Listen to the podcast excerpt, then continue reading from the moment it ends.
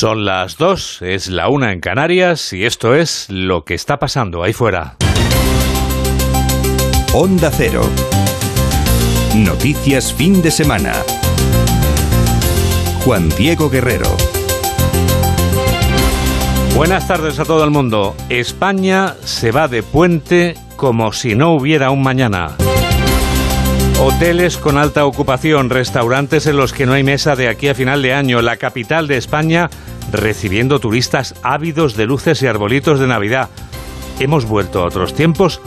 ¿O es que había ganas de dar un golpe en la mesa y aprovechar estos nueve días de oro que tenemos por delante? Nosotros, que tenemos toda la radio por delante, nos vamos en primer lugar a la carretera, porque a ti que ahora sales de viaje o a usted que se acerca a su destino, les vendrá bien saber cómo se circula a esta hora. DGT, David Iglesias, buenas tardes. ¿Qué tal, Juan Diego? Muy buenas tardes. Momento complicado a esta hora en esta segunda jornada de operación salida. Destacamos dificultades en Madrid, todo de salida por accidentes en la 2 en Torrejón de Ardoz y en la 6 en Las Rozas y otro accidente en este caso de entrada por la 6 en Majadahonda. También dificultades en las salidas de Madrid por la A1 en San Agustín de Guadalix y en el Molar, también en la 3 en Rivas o la 6 en Torrelodones. También van a encontrar dificultades en Barcelona, un accidente en la P7 en San Celoni que está provocando todavía más de 14 kilómetros de retención en Girona y hay dificultades en Barcelona en la C32 en Palafols hacia Girona también. Además en Cantabria algo de tráfico lento en la A67 en Torrelavega en sentido Santander y la nieve que sigue afectando a esta hora una carretera principal a la P66 entre Asturias y León, transitable pero con mucha precaución y también afecta esa nieve a carreteras secundarias, 17 vías secundarias afectadas, es obligatorio el uso de cadenas en 12 de ellas en Asturias, Cantabria, Huesca y Granada. La estampida se confirma y es mayor que la de hace seis años cuando la Constitución y la Inmaculada cayeron estratégicamente martes y jueves como este año. Dos millones más de desplazamientos que hace seis años son los que prevé la DGT. Ahora, en este periodo de pospandemia, el turismo atisba un buen resultado para esta semana de macropuente. Los empresarios se frotan las manos porque, por ejemplo, hay restaurantes en los que ya es imposible encontrar mesa hasta final de año y los hoteles están más llenos que hace tres años por estas mismas fechas. Pedro Pablo González. No solo los hoteles tienen ya un 6% más de reservas que en 2019, años sin pandemia, sino que el sector de la hostelería, casas rurales o el ocio alrededor del turismo ve cómo esta próxima semana puede ser un éxito pese a las condiciones climáticas o la subida de la inflación hay ganas de salir. Jorge Marichal, presidente de la Confederación de Hoteles CEAT. Vamos a tener buena ocupación en, prácticamente todos los productos. Parece que el tiempo no nos va a acompañar en demasía, según lo que estaba viendo yo esta mañana, pero bueno, somos positivos en el sentido de que la gente, y lo que decíamos antes, el sentimiento y las ganas de viajar todavía están por encima de todo eso. Y eso de que todo es más caro, de media, el precio mantiene la tendencia al alza iniciada en verano y es un 21% más por persona y noche respecto a 2019. Madrid, Benidorm, Barcelona o Sevilla son los destinos favoritos de los españoles para estas fechas y Vigo recupera terreno por el encendido de sus luces navideñas. En el ámbito internacional, los países elegidos para disfrutar del puente son Portugal, Francia, Italia y Andorra. El pero, los bares de barrios, que pueden sean los que más sufran por estos viajes. Los nueve días de oro, eso es lo que espera a la ciudad de Madrid desde hoy hasta el domingo 11, el de la semana próxima. Madrid espera una afluencia masiva de turistas durante esta semana. Juan José Cardona, director general de Hostelería Madrid, confía en que haya una gran ocupación en los locales. Bueno, muy positivo. Realmente el puente de la Constitución es el gran puente para la hostelería madrileña. Eh, las cifras que tenemos son en torno a un 70% de, de reservas, eh, pero se va a ir incrementando. Realmente la ciudad de Madrid se ha convertido en el gran turismo y en el gran destino a nivel de ciudades, eh, sobre todo pues todo el tema de vivir la Navidad, encendido de luces, todo lo que son las compras eh, de Navidad. Este ambiente navideño no parece contagiar al gobierno y a la oposición, que siguen en la campaña de unas generales que no tienen fecha, aunque con las autonómicas y municipales del 28 de mayo ya van bien servidos. El líder de la oposición, Alberto Núñez Feijóo, está en Atenas y desde la capital, Elena, acusa al Ejecutivo de ser el que más gasta y en el que menos aumenta la riqueza en la Unión Europea. La ministra María Jesús Montero contraataca denunciando que el Partido Popular sale fuera de España para hablar mal de nuestro país. Carmen Sabido. Acusa Montero al Partido Popular de vivir permanentemente a lomos de la confrontación, de instigar al odio y al enfrentamiento. La ministra ha sacado pecho porque esta semana se ha confirmado que España es el país de la Unión Europea con la inflación más baja, también ha descendido el paro y mientras el presidente de los populares se dedica a hablar mal de España. Un Partido Popular que está permanentemente en el fango, en la bronca, en el ruido, en el cuanto peor mejor, que no reconoce los avances de este país, que está permanentemente saliendo fuera de España a hablar mal de nuestro país para que no llegue el dinero de los fondos europeos Hoy Núñez Feijóo se ha ido a Atenas y les ha contado a sus homólogos populares que en nuestro país la orientación económica de Pedro Sánchez va al revés. Somos los campeones de la deuda.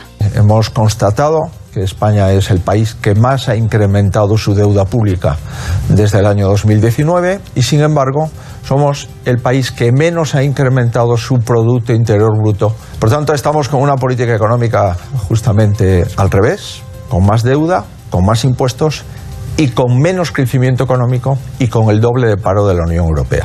Feijóo también les ha contado a sus socios que el ministro del Interior, Grande Marlasca, ha mentido y no ha aclarado las muertes de migrantes en la valla de Melilla. El portavoz de Esquerra en el Congreso ha confirmado en la radio pública lo que nadie dudaba, que su partido presionó al gobierno y le ofreció su voto a los presupuestos a cambio de que el Ejecutivo eliminara el delito de sedición.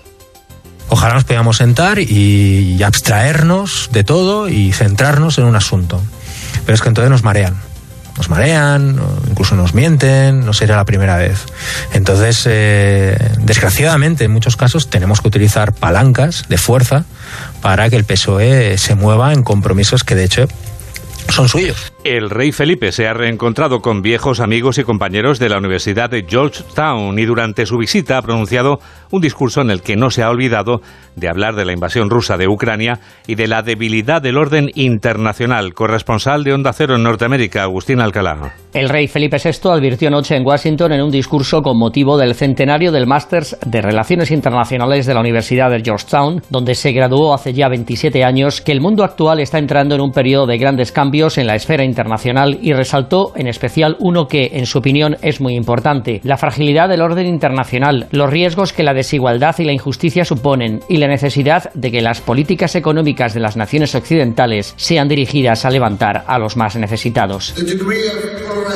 El grado de polarización que vemos en el mundo occidental es difícil de explicar si no se entienden las tensiones existentes en muchas naciones. La fragilidad interior de muchos países tiene implicaciones internacionales y se convierte mucho más complicado el mantener el orden liberal internacional si hay desacuerdo político dentro de las democracias liberales del mundo. El rey también mencionó a Ucrania y opinó que las sanciones impuestas a Rusia por su injustificada e ilegal invasión han supuesto el quebrantamiento de 30 años de la lenta integración económica de Moscú con Occidente. La Guardia Civil ha echado el guante a 10 individuos en una operación policial de alcance europeo. Los detenidos traficaban con droga. Mamen Rodríguez Astre. Y la operación es importante. De hecho, han participado junto a la Guardia Civil, la Policía Nacional Francesa, Europol y Eurojust. Son más de 11 toneladas de droga. Toñi Requena, portavoz de la Benemérita.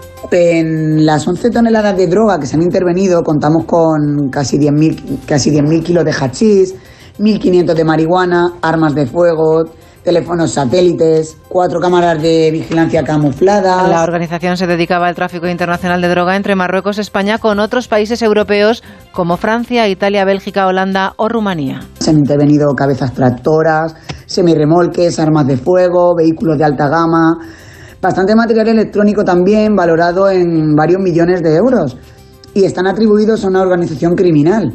El líder de la organización tomaba importantes medidas de seguridad para evitar ser detenido. Dirigía la organización criminal desde Marruecos. La Guardia Civil le buscaba desde hace años por tráfico de drogas y otros delitos relacionados. Y ya que estás aquí, Mamen, este frío que nos envuelve va a seguir envolviéndonos con garra y con fuerza uh, uh, uh, mañana domingo. Pues mira, Juan Diego, mañana llega la primera borrasca atlántica de los próximos días. En Baleares, Pirineos, Cantábrico podría llover ya algo de madrugada, pero con tendencia a remitir, mientras que las precipitaciones irán ganando terreno en Andalucía occidental. Estas precipitaciones se van a extender a lo largo del día a Extremadura, al oeste de Castilla-La Mancha, a la zona centro y quizás también al entorno del sistema central. Las temperaturas siguen bajas, aunque suben las mínimas. 2 y 10, 1 y 10 en Canarias y tenemos toda la radio por delante. Síguenos en Twitter en arroba noticias FDS. Y tenemos todas las luces por delante.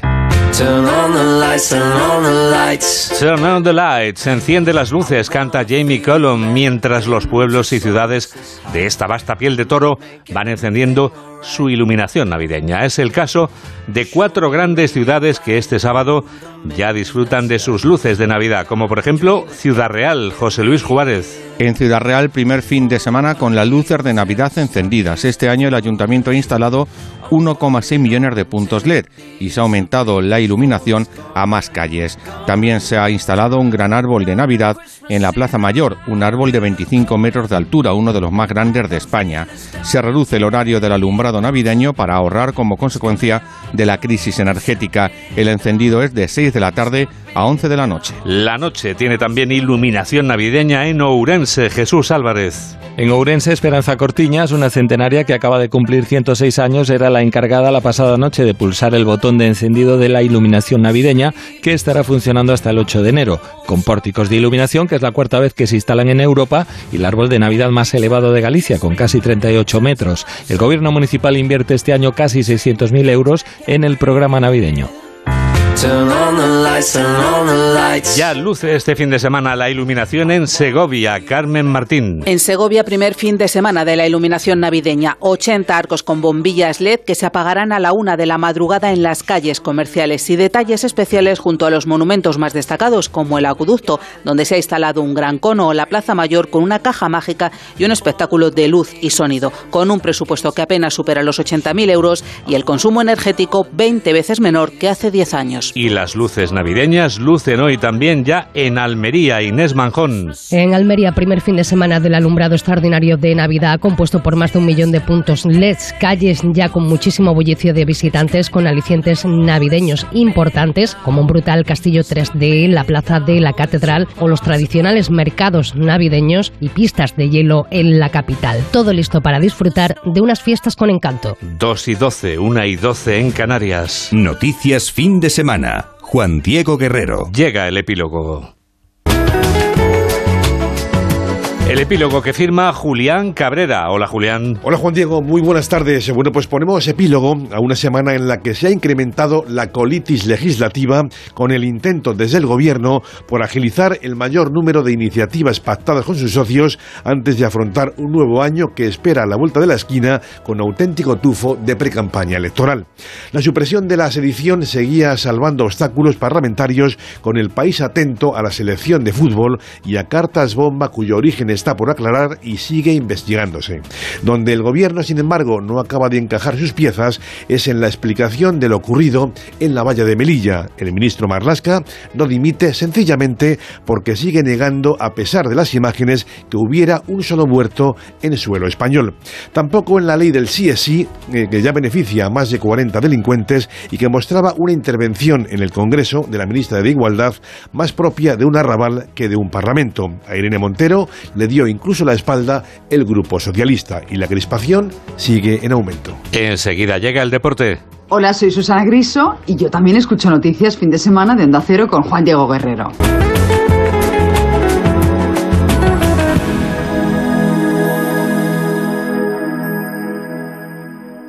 ¿Y los exámenes te quedas en blanco? Prueba con The Memory Studio. The Memory contiene vitamina B5 que contribuye al rendimiento intelectual normal y eso se nota en exámenes. The Memory Studio, de Pharma OTC. Ven a la comarca Gudar Jabalambre en Teruel y disfruta de lo lindo por la nieve, por la trufa, el jamón, por los pueblos más bonitos, sus senderos y patrimonio. Comarca Gudar Jabalambre. Aquí tocamos las estrellas. Las noticias recientes nos dan pocas alegrías. Aún así, debemos disfrutar de la vida.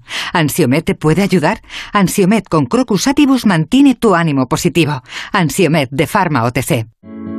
Entonces la alarma salta si alguien intenta entrar. Esto es un segundo piso, pero la terraza me da no sé qué. Nada, tranquila. Mira, con los sensores de puertas y ventanas podemos detectar vibraciones y golpes. Y así nos anticipamos. Y fíjate, con las cámaras podemos ver si pasa algo. Si hay un problema real, avisamos a la policía. Tú piensas que nosotros siempre estamos al otro lado. Protege tu hogar frente a robos y ocupaciones con la alarma de Securitas Direct. Llama ahora al 900-272-272. Síguenos en Facebook en Noticias Fin de Semana Onda Cero. Ya son y cuarto. Y ya está aquí toda la información del deporte con David Camps. Hola David. ¿Qué tal Juan Diego? Buenas tardes. No voy a entrar de lleno en el Mundial de Qatar todavía, Todavía. porque tengo un motivo y es que hoy es 3 de diciembre. Y como bien sabes, hace 33 años fallecía en accidente de tráfico en Madrid uno de los grandes iconos de nuestro deporte, pionero en lo suyo, que era el baloncesto, puesto que fue el primer jugador español en vestir una camiseta de un equipo de la NBA. Hace 33 años España se paralizó, y no exagero, por el fallecimiento de don Fernando Martín Espina. Lo recuerdo, no Los que tienen una edad recuerdan incluso qué hacían o dónde estaban en el momento en el que circuló la noticia del accidente de tráfico en una de las incorporaciones de la M30 madrileña. Y te traigo un extracto de una entrevista de Jesús Hermida a Fernando Martín en 1987 donde relata su experiencia en Estados Unidos y así pueden recordar cómo era esta gran personalidad de nuestro deporte. No se meten para nada en la vida de los jugadores. Lo único que quieres es que rindas en el campo y que de alguna forma te mantengas en forma a la de jugar. ¿no? Si no juegas y si no estás bien, pues te echan y si no sigues. ¿Cómo es la prensa norteamericana deportiva? ¿Es agresiva? Muy poco, muy poco. Es- yo creo que la filosofía es un poco más positiva de alguna forma. ¿no? A mí me, me sorprendió muchísimo que el entrenador, los entrenadores cuando, cuando ven a un jugador, sobre todo joven o que empieza, eh, teóricamente para ellos no tienes nada malo, ¿sabes? Solamente haces cosas buenas y cosas que no has aprendido y que te pueden enseñar. me sorprendió muchísimo eso.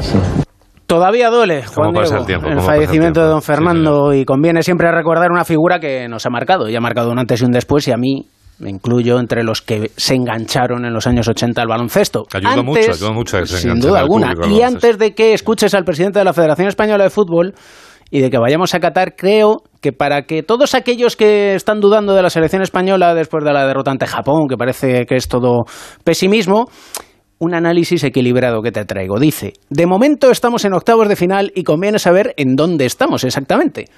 Así nos toca Marruecos, en octavos y en cuartos casi seguro Portugal. ¿Cuál es más fácil o difícil? Vaya usted a saber, pero las cosas son como son. No será el mismo autor de Alemania es Alemania Correcto. y Rusia es Rusia. Y es que hay que tomarse las cosas con humor, Juan Diego, porque si no, ¿qué sería de este día a día? Y Rubiales, el presidente de la federación, en el día de descanso de los internacionales, preguntado por Alberto Pereiro por las posibilidades de España de ser campeona del mundo. Esa imagen la tenemos todos.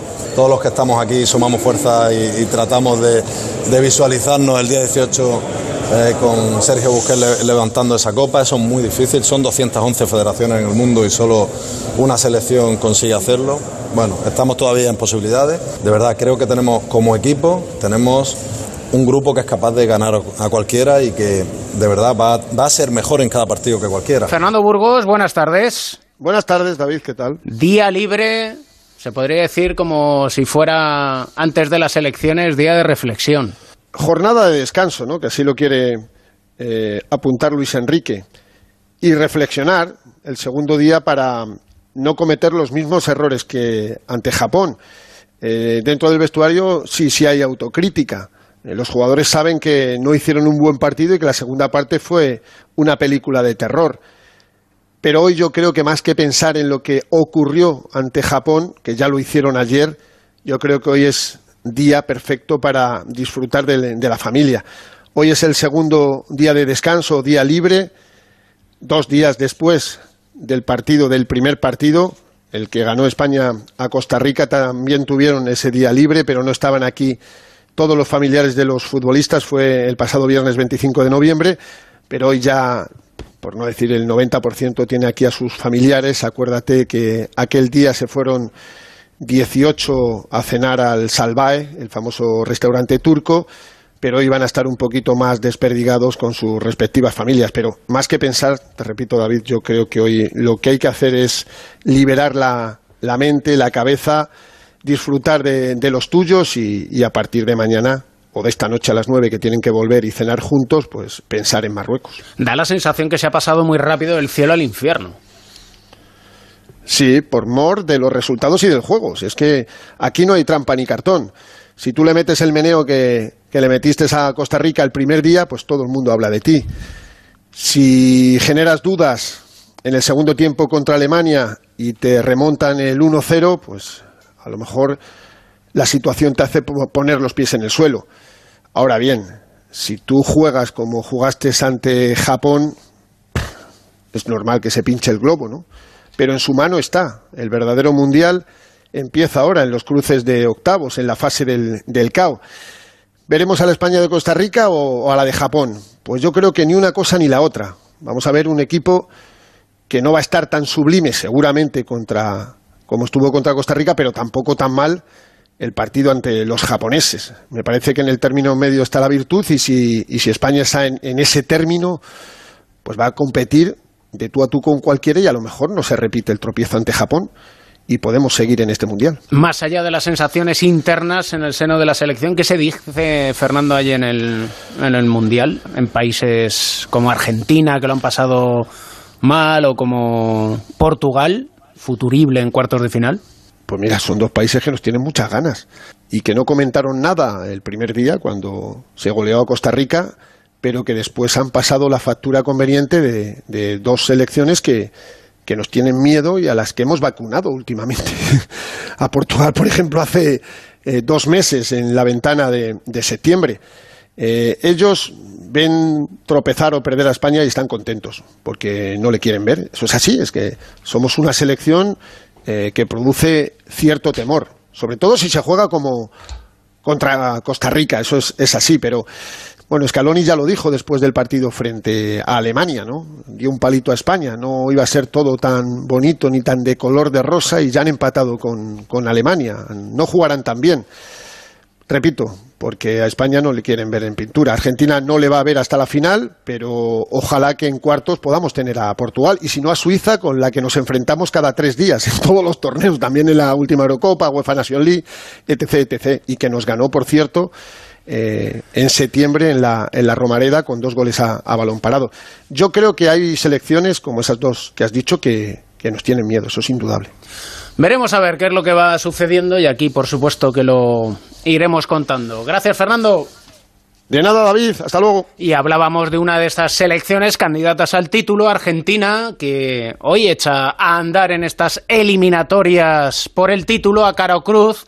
Alfredo Martínez, muy buenas tardes. Buenas tardes, David. A las 8 de la tarde vuestras, las 10 de la noche hora local, en el Ali Ahmed, Argentina con Messi con Australia. Choque histórico, ¿eh? Y lo cierto es que así a priori uno escucha Argentina-Australia y dice, ¡buah! Esto Argentina lo tiene, lo tiene fácil. Pero. Futbolísticamente así es, pero, pero fíjate, David, los resultados que estamos viviendo en este torneo. Japón, Corea, Australia, Arabia Saudí, eh, sin ir más lejos, Camerún ayer ganando a Brasil. Bueno, hay que tener cuidado porque ahora ya no hay margen de error. Sí es cierto que da la sensación de que la selección albiceleste está yendo a más, está mejorando considerablemente. Su último partido ante Polonia fue muy completo, venció y convenció. Y la única duda que tienen ahora mismo los albicelestes es las molestias de Di María. Parece que tiene una pequeña sobrecarga y podría descansar en este partido. Es segura la titularidad de Messi y arriba le podrían acompañar Lautaro Martínez y entraría Julián Álvarez, el delantero del Manchester City que marcara un gol precisamente frente a la selección polaca. El resto en Argentina parece claro, salvo la duda del Cuti Romero, el central que también arrastra molestias y que podría ser reemplazado por eh, Lisandro Martínez. Eh, Acuña, del sevillista, sería titular, con Otamendi, con Nahuel Molina del Atlético de Madrid en la puerta Dibu Martínez y el medio campo el rojiblanco Rodrigo de Paul, que ayer decía estar disfrutando el Mundial a partir de ahora. Alexis McAllister y Enzo Fernández. Ese es el once titular, presumiblemente, de Argentina ante Australia, que Scaloni, el seleccionador del albiceleste, cree que evidentemente ha demostrado que no va a ser un equipo accesible. A mí no me sorprende porque, porque es una buena selección y ha hecho una buena eliminatoria de, de clasificación al Mundial. Eh, me parece una buena selección, con tradición en los Mundiales y eso hace, la hace difícil. Acá no hay que confiarse absolutamente de nada y hay que jugar, jugar al fútbol y intentar hacerlo lo mejor posible y después ver cómo va. Bueno, Messi tendrá el desafío también de conseguir más goles en mundiales que Maradona, al que ya ha emulado. Y enfrente a Australia, el equipo de Graham Arnold. Fíjate que es la segunda vez que acude a unos octavos de final desde el 2006. Ha dado una gran sorpresa, el otro día consiguió eliminar a Dinamarca y de, momento hay una locura absoluta en el país. O si nadie en Australia podría imaginar y nadie cree que pueda eliminar a Argentina, pero lo van a intentar. Atención a nombres propios, el portero del Valencia y Real Sociedad en su día, Matthew Ryan, la gran estrella Matthew Lecky, que marcó el tanto de la victoria, el jugador del Melbourne City marcó ya tres goles, eh, ha estado ya en tres mundiales y en principio debe ser víctima, pero nadie tiene nada que perder y sí mucho que ganar, como la selección australiana en esta cita. Recuerdo, 8 de la tarde en el Radio Estadio Mundial, en el Estadio Ali Ahmed. Y nombres propios, Alfredo, mañana 4 de la tarde en el Francia-Polonia. Sí, vamos a empezar ya a mirar en el hipotético cruce de cuartos de la selección española. Por cierto, te decía, Argentina tiene un pocos días de descanso. España tendría menos días de descanso que su hipotético rival en los cuartos de final, porque el domingo se juega el Francia-Polonia y España no jugará hasta el martes. Bueno, en principio ayer eh, Antoine Griezmann habló en conferencia de prensa, eh, habló también del polémico gol que no se les concedió. El VAR está siendo nota predominante. Scaloni dijo, bueno, no sé si tiraron un tiralíneas, pero estoy muy de acuerdo con Luis Enrique. Francia dice que son cosas que pueden ocurrir, el gol que se le anuló ante Túnez, pero lo cierto es que tienen muchas bajas. Sin Benzema, todos esperan que aparezca Mbappé, como lo hizo en los dos primeros partidos, porque tiene muy pocas rotaciones. Yo creo que quizás el fondo de armario apenas tiene a Konaté como refresco de los titulares, puede pasarle factura a la selección gala de Didier Deschamps, en la que Hugo Lloris, con 142 internacionales, entrará en la historia. Quieren quitarse la espina del último torneo internacional, fueron eliminados por Suiza en los octavos de final de la Eurocopa y no relajarse. Son favoritos ante Polonia, de tal manera que los polacos de Mikniewicz y de Lewandowski están muy molestos porque dicen que Francia está siendo tremendamente prepotente, que se ven ya prácticamente en los cuartos de final y no les dan mucha importancia. Lo cierto es que Polonia hasta ahora, David, ha sido una de las decepciones del torneo. Mañana, en el Altumama, tendrá oportunidad de resarcirse plantándole cara a Lewandowski, los suyos, ni más ni menos que a la vigente campeona del mundo. Luego te escuchamos, Alfredo. Un abrazo, David. Hasta luego, buenas tardes. En el Radio Estadio, como escuchamos también a Alberto Pereiro, otro punto en Qatar, pendiente de Marruecos y de la selección de Brasil. Alberto Pereiro, buenas tardes. Hola, David. ¿Qué tal? Muy buenas. Bueno, pues evidentemente pendientes de lo que debe ser el entrenamiento de Marruecos a las 4 de la tarde, unos 10 minutos más o menos de donde está eh, la selección española en la Universidad de Qatar y con no dudas, porque van a jugar los dos, pero con dos jugadores tocados, los dos laterales, Mazraoui, el lateral eh, derecho en el Bayern, que aquí actúa de izquierdo, que viene eh, con un golpe en el costado desde el primer partido frente a Croacia, aquel día tuvo que ser sustituido, pero eh, que va a jugar sin lugar a dudas, y a Rajakini, el lateral ex del Real Madrid, del Inter, y ahora mismo el Paris Saint Germain, que también parece que no está al 100%, pero que también jugará algo de fatiga muscular por la temporada que lleva el equipo parisino también aquí en el Mundial 2022 de, eh, de Qatar. Eh, también hay que estar pendientes de lo que está haciendo la otra gran favorita del torneo, Brasil. Ayer susto y derrota frente a Camerún, que casi le lleva a la parte del cuadro donde está la selección española. Y nada más termina el partido, ahora te cuento el parte médico de los cinco jugadores eh, que están tocados, lesionados o recuperándose en la selección de Tite, pero hablamos con Rodrigo Goes, que habla de lo que fue su sueño, lo que, lo que está siendo su sueño, evidentemente, en toda la temporada, ser convocado mundial y ser titular y analizando la selección española. Mira. Nuestro único objetivo es ganar el mundial y bueno, ahora viene Corea, que es muy difícil también, pero estamos listos y esperamos ganar. No sé si has visto algo de España, que os parece que está haciendo la selección. Ayer tuvo un susto muy grande. ¿eh? Sí, sí, verdad. Hemos visto un poco el partido de ayer, pero sí, España está, España está muy bien. En cuanto al parte de bajas, Neymar confirmado ayer por el doctor de la eh, selección brasilera va a tocar balón hoy, pero no va a entrenar con sus compañeros. Mismo caso que Alexandro. Eh, del resto, Danilo completamente recuperado, por lo que militado en octavos frente a Corea irá al banquillo. Y dos jugadores que van a realizarle pruebas el día de hoy: Gabriel Jesús y Alex Telles, el lateral del Sevilla, que se fue llorando del terreno de juego de la gran final. Lusail, donde ayer Brasil perdió 0-1 con Camerún. Gracias, Alberto. A partir de las 3 de la tarde, el Radio Estadio en Onda Cero. A las 4 alzan el telón de los octavos de final del Mundial. Países Bajos y Estados Unidos. Además, Juan Diego, te cuento en la Euroliga de baloncesto, undécima jornada, el Real Madrid se podría decir que golpe encima de la mesa porque gana al líder el Fenerbahce en Estambul en su casa 71-85. Sigue siendo líder el Fenerbahce en la Euroliga con una victoria más que el Real Madrid y que el Barcelona. Séptimo es el Vasconia, undécimo Valencia Basket. El Mundial paraliza la primera división, pero no así la segunda porque hay jornada. Ayer el Granada ganó 3-1 al Alavés.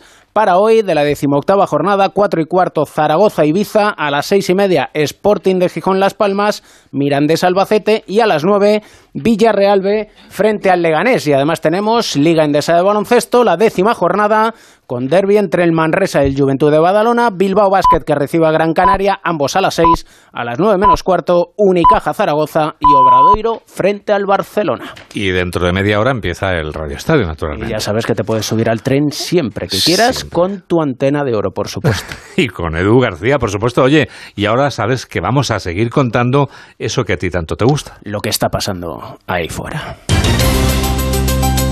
Onda Cero. Noticias fin de semana. Juan Diego Guerrero. Lo esencial de este sábado es lo que sintetiza en un minuto Laura Gil. Lo esencial para miles de españoles que salen hoy de puentes, la marcha de la operación salida en las carreteras con tráfico lento durante esta mañana, en este segundo día, en vías como la 1, la 5 y la AP7 y con nuevos llamamientos de la DGT a la prudencia ante los 13 millones y medio de desplazamientos que se esperan. Un macropuente con buenas previsiones para el turismo y un repunte en las reservas. Es un día de luto además en Granada por la muerte de dos ancianos en un incendio declarado hoy en Almuñécar y también en Barcelona tras el apuñalamiento señalamiento mortal de un joven en Figueras, Girona. Enciende el debate político hoy el portavoz de Esquerra, Rufián, al admitir que usaron el voto los presupuestos de palanca al gobierno para eliminar el delito de sedición.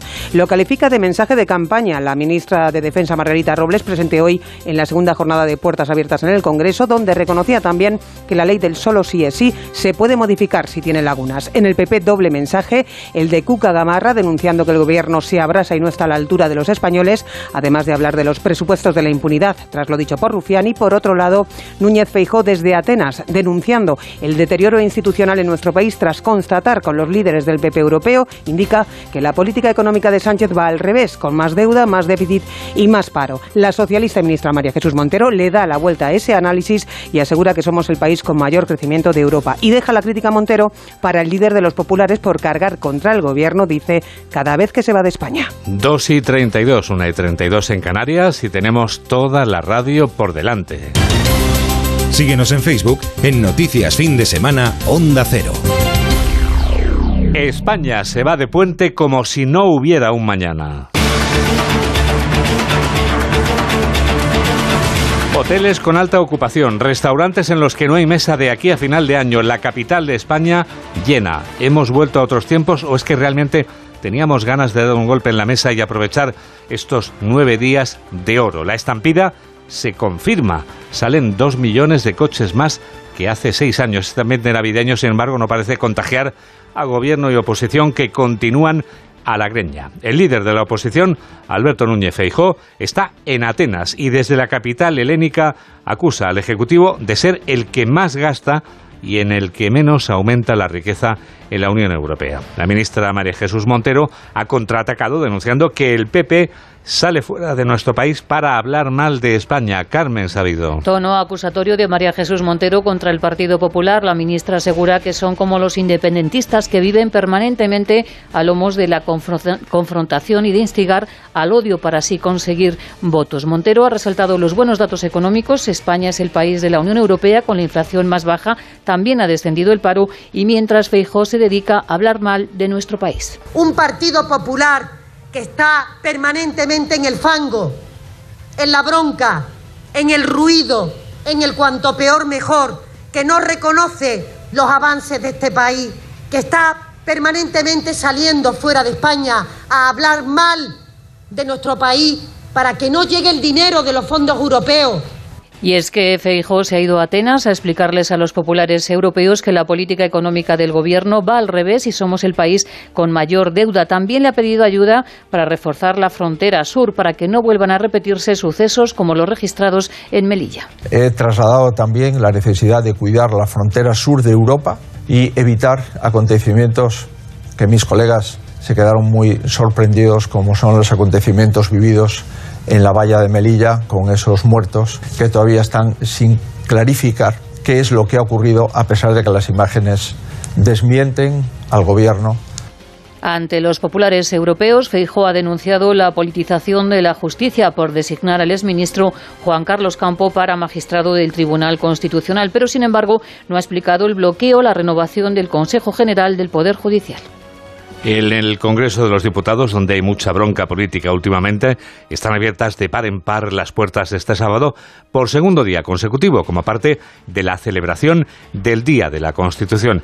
Y hasta dentro de unas cinco horas y media va a seguir abierto Ignacio Jarillo. Todavía quedan unas horas, sí, para que el Congreso cierre sus puertas abiertas desde ayer viernes y que los ciudadanos puedan visitar sus principales estancias, entrar por las escaleras de la Puerta de Bronce, cruzando los Leones, también seguir por los pasillos del Congreso, el hemiciclo, el Salón de los Pasos Perdidos, una ruta clásica de la democracia que muchos han disfrutado ya. De momento solo el hemiciclo, ahora vamos a seguir el recorrido, pero nos ha parecido mucho más pequeño de como aparece en la televisión. Y otros igualmente, pero hacían un análisis sobre lo que se dice aquí, en el que se supone que es el ágora de la democracia. Bueno, mi, mi máxima preocupación como ciudadano es cómo todo se mediatiza y cómo buscan los vídeos cortos. Eso es algo que me genera bastante rechazo y bastante asco, si te soy En la página web del Congreso también está disponible la visita virtual que permite a cada usuario adentrarse en el Palacio, en una visita guiada personalizada en realidad aumentada. La entrada y el recorrido completo de la visita es accesible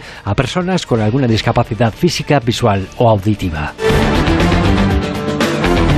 Parece esto más al ambiente navideño que reina en la capital de España, esos nueve días de oro de Madrid, que es lo que se espera en la capital de España desde hoy hasta el domingo 11, el de la semana próxima. Madrid espera una afluencia masiva de turistas durante estos días que vienen de visita, de compras y a hacerse fotos bajo las luces de Navidad. La Puerta del Sol ejerce de kilómetro cero de España, como nos cuenta Marta Morueco. Una Puerta del Sol completamente peatonal es la mejor manera de disfrutar del puente en la capital. El gran abeto de 35 metros que preside la plaza ya está iluminado y avanza la llegada de la Navidad.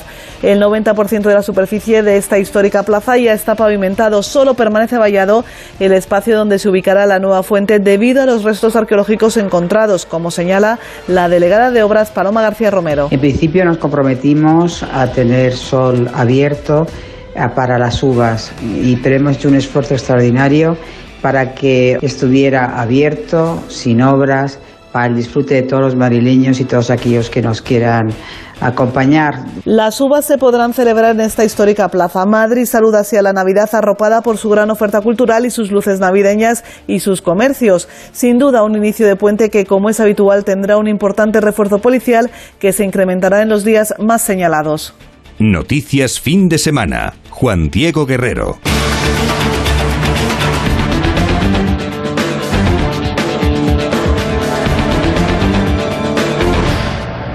Tres menos 22, 2 menos 22 en Canarias y tenemos que hablar de dos sucesos.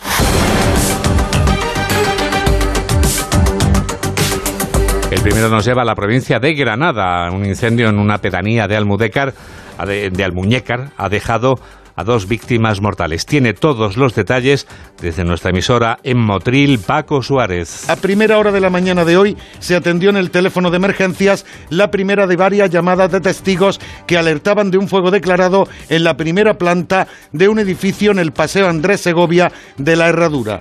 La sala del centro coordinador activó entonces a los bomberos del Consorcio Provincial, Guardia Civil, al Centro de Emergencias Sanitarias 061 y a un equipo médico. Dos personas de edad avanzada han fallecido a causa del incendio. Además, durante la intervención de los operativos, el edificio de tres plantas fue desalojado en su totalidad. 18 vecinos, entre los que se encontraban dos menores de edad.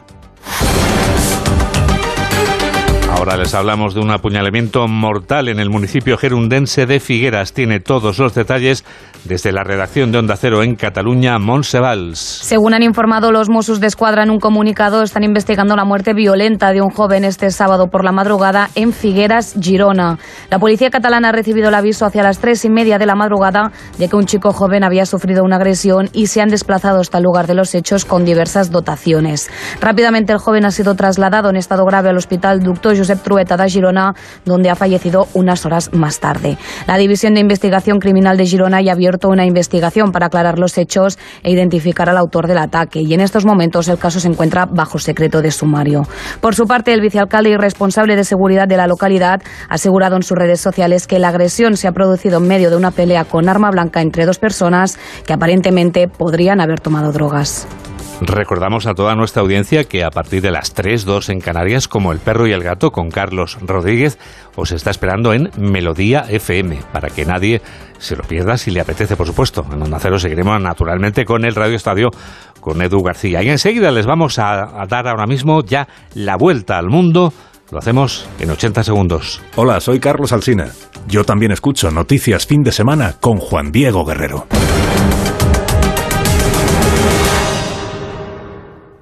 ¿En qué capítulo de tu vida estás ahora? ¿Quieres hacer una reforma? ¿Cambiar de coche? ¿Tus hijos ya necesitan un ordenador para cada uno? ¿O quizás alguno ya empieza la universidad? ¿Habéis encontrado el amor y buscáis un nidito? En Cofidis sabemos que dentro de una vida hay muchas vidas y por eso llevamos 30 años ayudándote a vivirlas todas. Cofidis, cuenta con nosotros. No pego ojo con el pitido de oído. Toma Sonofim. Sonofim contiene ginkgo biloba para una buena audición y melatonina para conciliar el sueño. Pitidos, Sonofim, de Pharma OTC. Al norte de la provincia de Teruel se encuentra la comarca del Bajo Martín, un lugar idílico para disfrutar de sus espacios naturales, vía verde y yacimientos íberos. Comarca del Bajo Martín, un lugar para sentir. Las noticias recientes nos dan pocas alegrías. Aún así, debemos disfrutar de la vida. ¿Ansiomet te puede ayudar? Ansiomet con Crocus Atibus mantiene tu ánimo positivo. Ansiomet de Pharma OTC. Síguenos en Twitter en arroba noticias FDS. Es el momento del Foreign Affairs. Noticias del resto del mundo. ¿Dónde empezamos, Mamen? Pues nueve meses y cinco días después seguimos comenzando en Ucrania. Kiev condena como terrorismo e intimidación las amenazas recibidas en los últimos días por las embajadas. En Ucrania ha hablado el ministro de Exteriores y aquí en casa lo ha hecho la ministra de Defensa, Margarita Robles. Este tema tenemos que ser todos muy prudentes, muy discretos. La policía está trabajando, está trabajando con toda la discreción. Yo creo que es bueno no hacer ningún tipo de especulaciones y dejar que la, dejar que la policía trabaje. Pero conviene no mezclar las cosas y sobre todo conviene ser muy prudente, muy discreto y que no se hagan especulaciones. Esto respecto a las cartas en relación al precio del petróleo acordado por el Grupo de los Siete de Australia, Zelensky considera que debe rebajarse a la mitad, pasar de 60, lo ha acordado, a 30 y así destruir más rápidamente la economía rusa. ¿Y qué puedes contarnos, Mamen, de las negociaciones entre Estados Unidos y Rusia? El portavoz del Kremlin dice que no negociarán con los americanos si Biden sigue vinculando el diálogo a la retirada rusa de Ucrania, aunque insiste en que Putin está dispuesto a generar diálogo preferentemente mediante medios diplomáticos y pacíficos. A los británicos les preocupa sin duda que Rusia aproveche una eventual negociación para rearmar su ejército. Y a la primera ministra de Finlandia, Asana Marin, reconoce que la guerra ha expuesto la debilidad militar de Europa. El viejo continente, añade, no es lo suficientemente fuerte. Estados Unidos saca pecho. Han presentado esta mañana el arma que defenderá el orden internacional. Lo ha hecho el secretario de Defensa. El B-21 se ve imponente, pero lo que hay debajo del marco y los revestimientos de la era espacial es aún más impresionante. Hablemos del alcance del B-21. Ningún otro bombardero de largo alcance puede igualar su eficiencia, no lo hará. No necesitará apoyo logístico para mantener ningún objetivo en riesgo. Hablemos del sigilo del B-21. 50 años de avances y tecnología poco observable se han invertido en este avión e incluso en el aire más sofisticado. Los sistemas de defensa tendrán dificultades para detectar el B-21 en el cielo. Y añaden además que permitirá a los Estados Unidos aventajar, superar, superar y superar, lo han dicho tres veces, Sí. a los adversarios. Bueno, parecía que estaba en una teletienda el hombre vendiendo el producto. La policía ucraniana informa de que ha frustrado el intento de robar, mamen, el mural de Banksy. Sí, en concreto la imagen de una mujer con máscara de gas y un extintor de incendios. El inmueble estaba dañado por un incendio. Alguien avisó a la policía de que estaban retirando el mural. Una vez en la vivienda, sorprendieron a las personas. Durante la investigación inicial encontramos que cinco personas eran de Kiev, una de Cherkasy. El organizador es un joven nacido en 1990 en Kiev. Decidió desmontar y llevarse el dibujo. Aparentemente pensó que el edificio sería destruido, demolido y por lo tanto el dibujo se perdería. Te recuerdo que las ciudades donde aparecieron los murales en noviembre habían estado ocupadas por Rusia hasta abril. Estas sufrieron graves daños por los combates. Y después de Ucrania, Mamen, nuestra atención se centra ahora en China. Los chinos empiezan a relajar algunas de sus restricciones anti-COVID. El gobierno dice ahora que se dan las condiciones para ajustar las medidas. Las largas colas para realizarse test de COVID siguen a la orden del día. He llegado a las 7 de la mañana y acabo de terminar. Son las 9. La fila iba de un extremo a otro de la calle. Caminamos durante 7 u 8 minutos hasta llegar al final. Si vas en bicicletas, lo haces en dos minutos. Ni siquiera se ve dónde termina. Hay mucha gente. Y es que en China todavía se necesita una prueba negativa para entrar en muchos lugares.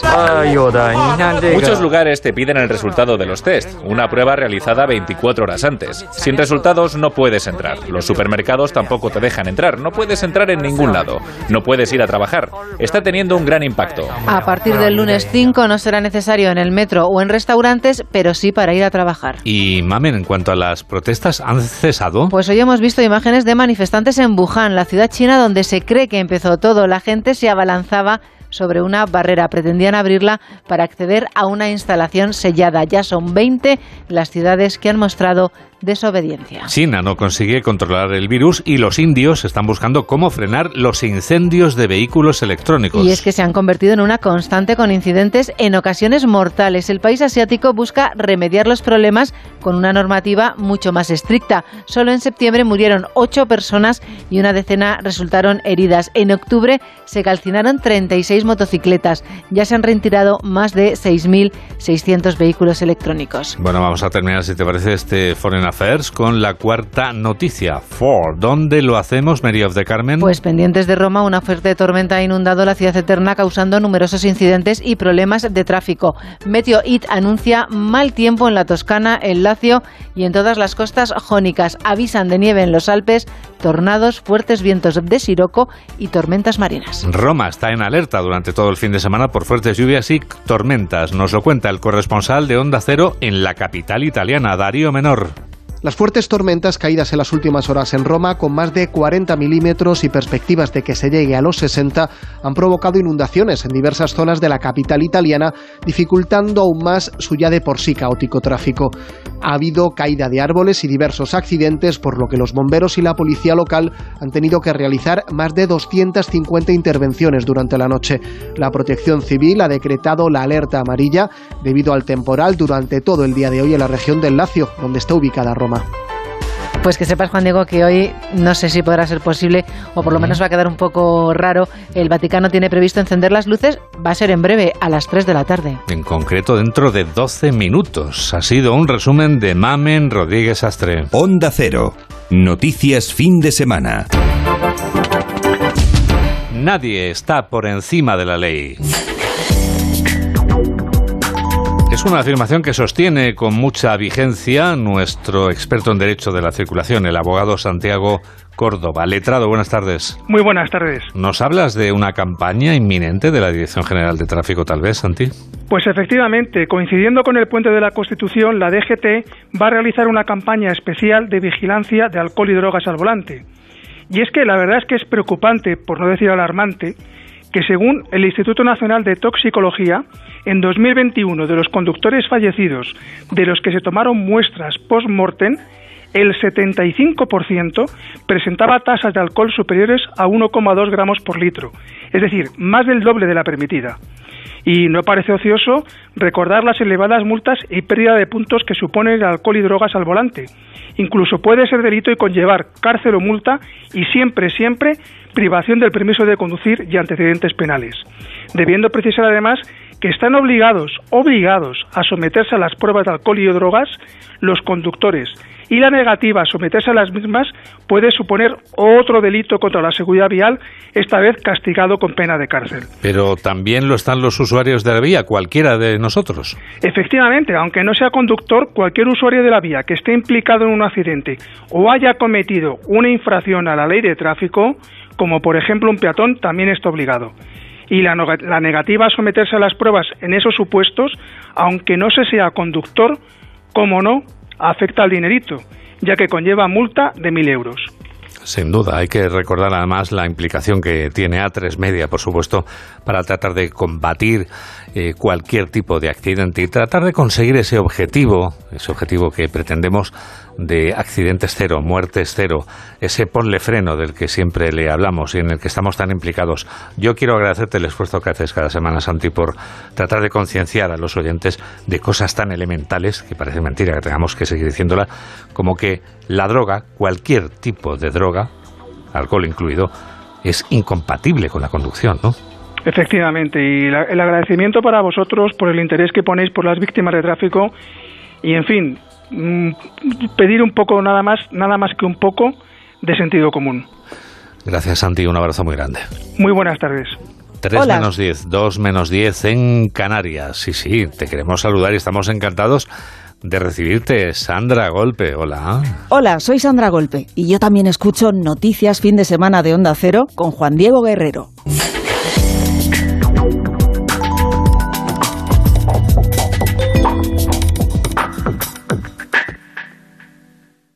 ¿Estás preocupado por tu colesterol? Toma citesterol. Una cápsula al día de citesterol con berberis ayuda a mantener los niveles normales de colesterol. Recuerda, citesterol. Consulta a tu farmacéutico o dietista. Sonora. Historias originales en audio para quienes aman el entretenimiento.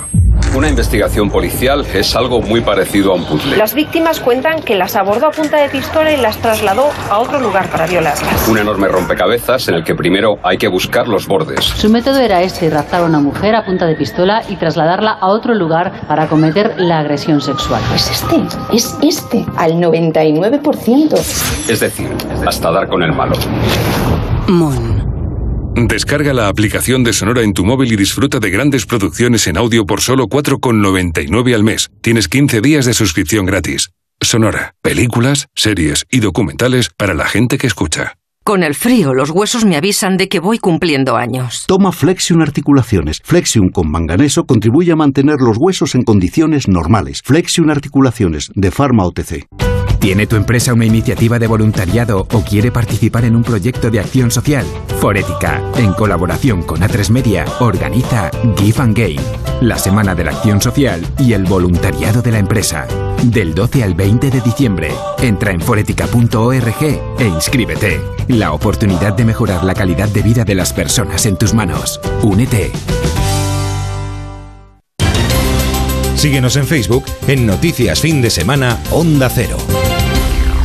La penúltima noticia son las zambombas de Jerez de la Frontera, que no son solo instrumentos musicales. Onda Cero Jerez, Leandro Galán. La zambomba es un instrumento musical, pero en Jerez es algo más. Es una fiesta tradicional navideña que se mantiene en su esencia desde hace lustros y por lo que junto a la de Arcos fueron declaradas como bien de interés cultural por la Junta de Andalucía en 2015 al constituir una manifestación cultural excepcional que se erige como una de las celebraciones navideñas más genuinas en Andalucía. Cuando llega el periodo oficial de zambombas en Jerez se celebran cientos de estos eventos multitudinarios concentrados principalmente desde ayer, que es cuando se inauguró el alumbrado navideño, hasta el próximo 25 de diciembre. Tradicionalmente se celebraban en los patios de vecinos y los villancicos que se cantan, que es la característica fundamental, tienen un marcado carácter flamenco. Y a esta hora, según informa la agencia de noticias EFE, la Guardia Civil está investigando las circunstancias de la muerte de un matrimonio que permanecía desaparecido desde el pasado 30 de noviembre y cuyos cadáveres con impactos de bala han sido localizados este sábado en Orce, en la provincia de Granada. Según informan fuentes de este cuerpo armado, de la Guardia Civil, los dos cadáveres han sido localizados en un cortijo ubicado en el paraje conocido como Los Arcos, en Orce, ese municipio de la parte norte de la provincia granadina. Llega el momento ya de hablar de libros. Hablamos de libros con Paco Paniagua. Regresa el Club de los Jueves, este curioso club de ancianos venerables, auténticos abusos del crimen, de la mano del autor británico Richard Osman. Tercera entrega de su serie, con el título El misterio de la bala perdida. Un periodista visita la residencia donde viven los detectives que investigan dos asesinatos sin resolver. Para mí lo bueno es que la gente ya conoce los personajes y les encantan esos personajes. Así que les puedo echar encima cosas terribles. Y lo divertido es ver cómo van a reaccionar. Cómo van a salir de esos problemas. Así que en este nuevo libro, tanto Joyce como Elizabeth se, van a enfrentar a la muerte de una manera mm, muy seria. El misterio de la bala perdida de Richard Osman, editoriales pasa. Un crimen japonés es la nueva novela del escritor argentino Daniel Gebel en la que nos traslada al Japón feudal del siglo XIV.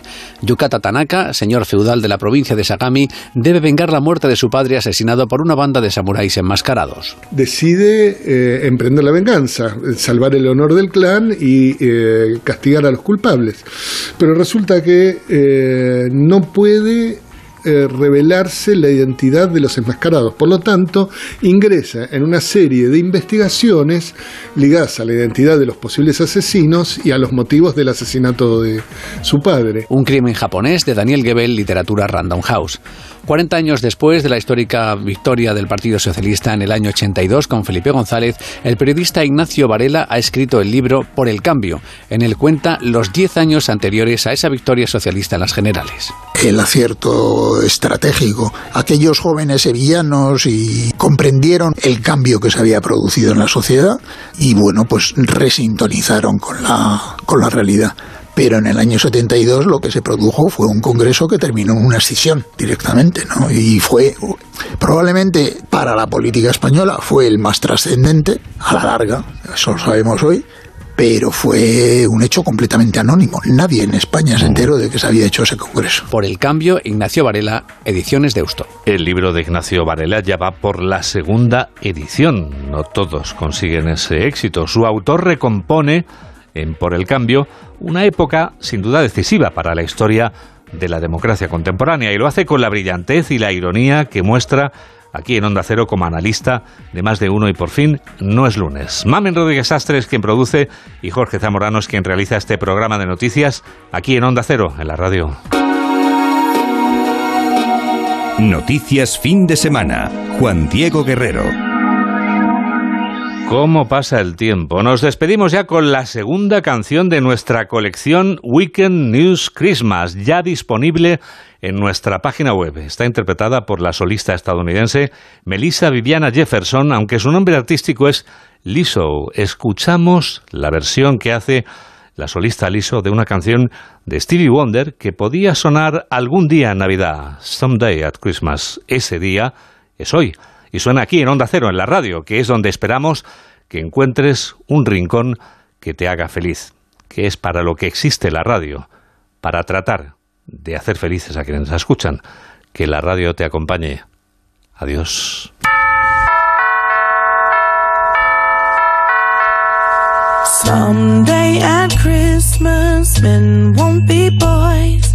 Playing with bombs like kids play with toys. One warm December, our hearts will see a world where we are free. Oh yeah, someday at Christmas.